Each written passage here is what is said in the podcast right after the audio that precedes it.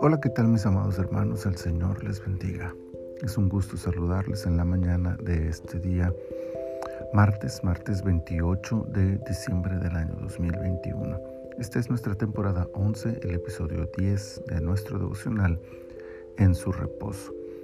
Jueces capítulo 10, versículo 16 dice, Y quitaron de entre sí los dioses ajenos y sirvieron a Jehová.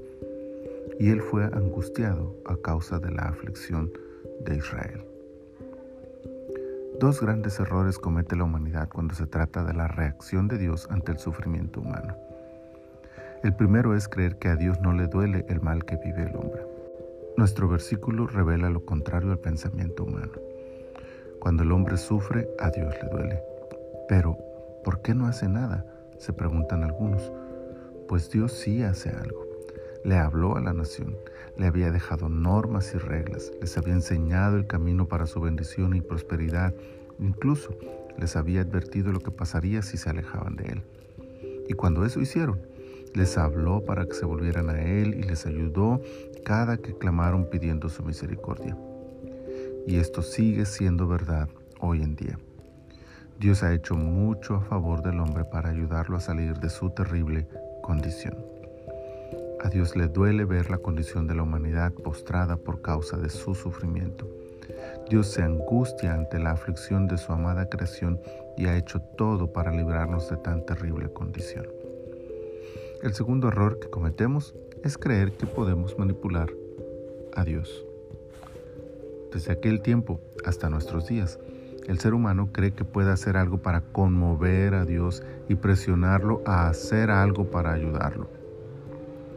Los israelitas de este capítulo, cuando se vieron afrontados por sus enemigos, volvieron a clamar a Dios esperando que éste los rescatara. Pero Dios les dijo que esta vez no lo haría, que ya los había ayudado antes y seguían volviéndose a los dioses paganos. A Dios no lo conmueven nuestras buenas obras. Lo único capaz de conmover a Dios es un sincero arrepentimiento del pecado cometido. Esto es lo que ocurre en este capítulo cuando la nación entera abandona a los dioses ajenos y solo bajo ese contexto es que Dios realmente se conmueve para extender su ayuda a la nación una vez más.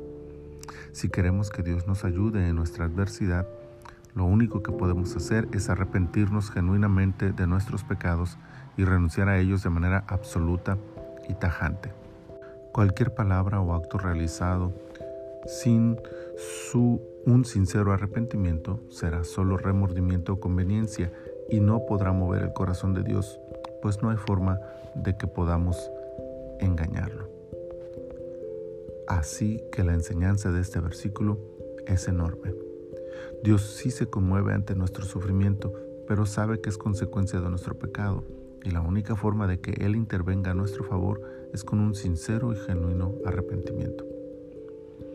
Así que quizá es tiempo de considerar nuestra condición individual y como sociedad para reconocer nuestras fallas y volvernos a Él. Quizá vuelva a tener misericordia de nosotros, pues Él lo anhela antes que nosotros mismos. Volvámonos a Él de todo corazón. Padre, muchas gracias por esta palabra que nos confronta, que nos muestra una verdad poderosa. Ayúdanos, Señor. Ayúdanos a reconocer que tú eres el primero interesado en ayudarnos, pero que solo a través de un sincero arrepentimiento podemos llegar a tu corazón. Ayúdanos, te lo pedimos en el nombre de tu Hijo Jesús. Amén. Amén. Mis amados hermanos, que este día sea un día lleno de las bendiciones del Señor.